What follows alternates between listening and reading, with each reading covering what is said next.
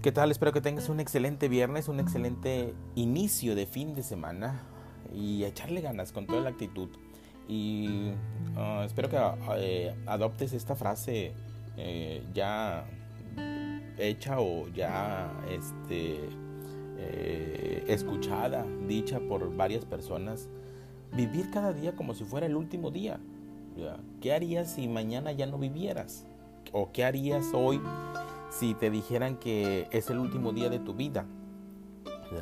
Entonces, pues es disfrutar, vivir, eh, eh, disfrutar de los que tienes alrededor, disfrutar de lo que haces, disfrutar de tu vida, siendo feliz, siendo feliz.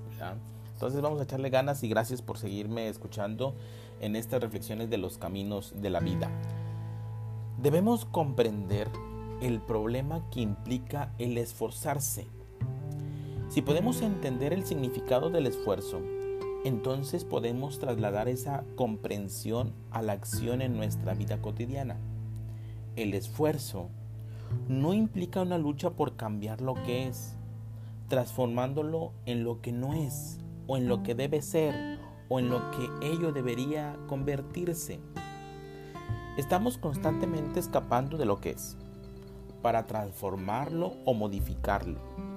El que está verdaderamente contento es aquel que comprende lo que es, que atribuye su significado exacto a lo que es.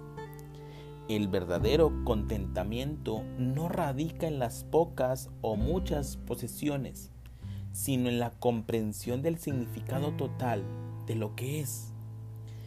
Ese significado se comprende solo en el estado de pasiva percepción alerta. Al hablar del esfuerzo, no me estoy refiriendo ahora al esfuerzo físico, sino al esfuerzo psicológico.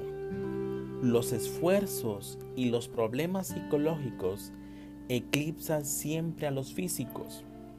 Por eso cuando hay algún problema o cuando haya, algún conflicto, nos sentimos desganados, eh, usted se siente que no tiene ganas de hacer nada, porque se desgasta físicamente. El problema, el conflicto, le causa una sensación de desgaste.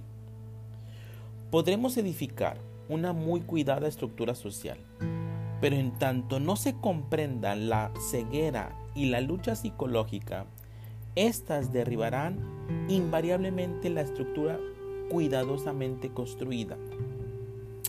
El esfuerzo es una distracción con respecto a lo que es. En la aceptación de lo que es cesa el esfuerzo, la lucha. No hay aceptación cuando existe el deseo de transformar o modificar lo que es. El esfuerzo que indica distracción debe existir mientras haya deseo de cambiar lo que es. ¿Qué es lo que usted quiere cambiar? ¿Qué le implica un esfuerzo por cambiar? ¿Sí? Por eso decimos que el esfuerzo es una distracción con respecto a lo que es. Pero el esfuerzo que indica distracción debe existir mientras haya un deseo de cambiar lo que es. ¿Cómo es su esfuerzo? ¿Cómo es el esfuerzo que usted le da a ese conflicto, a ese problema, a esa situación? Repito, no un esfuerzo físico, sino un esfuerzo psicológico. ¿Cómo es su esfuerzo para poder transformar esa situación que, que lo agobia o la agobia. ¿Cómo es el esfuerzo suyo?